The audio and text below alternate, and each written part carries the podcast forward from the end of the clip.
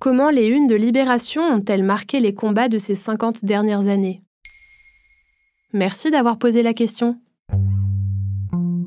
Un journal de presse écrite peut-il construire sa réputation sur les images? C'est en tout cas comme cela que, dès son premier numéro officiel le 18 avril 1973, le quotidien Libération a affirmé son identité. Une photographie symbolique mettant en scène les ouvriers de l'usine LIP en plein conflit social, et une ligne éditoriale en décalage au journalisme traditionnel de l'époque. Le peuple pourra s'exprimer car l'information vient du peuple et doit retourner au peuple. Fondé par Serge Julie, militant communiste et journaliste, ainsi que Jean-Paul Sartre, éminent philosophe, le quotidien Libération fête aujourd'hui ses 50 ans. Un demi-siècle de combats sociaux illustrés par des unes devenues cultes. À l'occasion de son anniversaire, Libération s'associe à Maintenant vous savez pour mettre en lumière son histoire. C'est quoi une une de Libé? À la manière de la presse caricaturiste, Libération mise depuis ses débuts sur des couvertures dites incitatives, c'est-à-dire un titre formé à base d'un jeu de mots ou d'une idée forte et une image hautement symbolique. Par exemple, le 5 novembre 2008, le jour de l'élection de Barack Obama en tant que premier président noir des États-Unis, Libé titre We have a dream. C'est une référence au I Have a Dream du discours de Martin Luther King, figure antiraciste tenue à Washington en 1963. La photo met en scène le nouveau président, saluant la foule et affichant un sourire, reflet de l'espoir naissant au sein du peuple américain.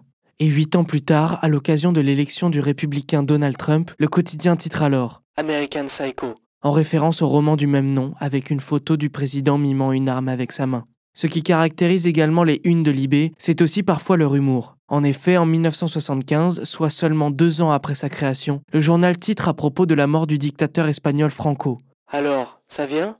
Ce dernier était maintenu en coma artificiel depuis deux semaines. Cet humour acide persistera au gré des années et participera à l'identité du canard. Enfin, Libération a également publié des couvertures sans titre, laissant une place totale à l'image. C'est le cas de la une du 7 octobre 2011, après le décès de Steve Jobs, fondateur d'Apple. Sur fond noir, la pomme blanche est au milieu de la page. Seulement, la queue du fruit est placée en dessous de celui-ci, comme si l'invention pleurait son inventeur.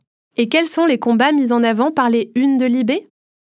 Le moteur de Libération, c'est son ADN engagé et progressiste. Et ces unes ne sont pas en reste. Elles ont marqué les lecteurs, quel que soit leur bord politique. Le 22 avril 2002, au lendemain du premier tour de l'élection présidentielle, Jacques Chirac et Jean-Marie Le Pen se font face au second tour. Libé titre Non sur la quasi-totalité de la page. Le barrage à l'extrême droite a toujours été l'un de ses plus grands combats. Autre exemple, le 14 décembre 2012, cela fait déjà plusieurs mois que les débats autour du projet de loi pour le mariage gay font rage dans le pays. Les manifestations se succèdent, tantôt pour, tantôt contre. Dans ce contexte ultra tendu, Libération titre Tous égaux, sur fond du drapeau arc-en-ciel, symbole de la communauté LGBTQIA.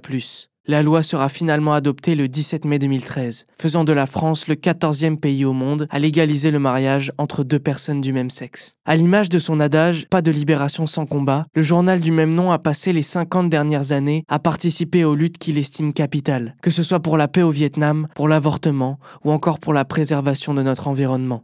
Et son rédacteur en chef Dov Alphon ne semble pas vouloir changer de ligne. Libération continuera bien sûr chaque jour de défendre ses valeurs dans la fidélité à ses combats de toujours, en s'emparant aussi de ceux, nouveaux, liés à l'évolution de la société.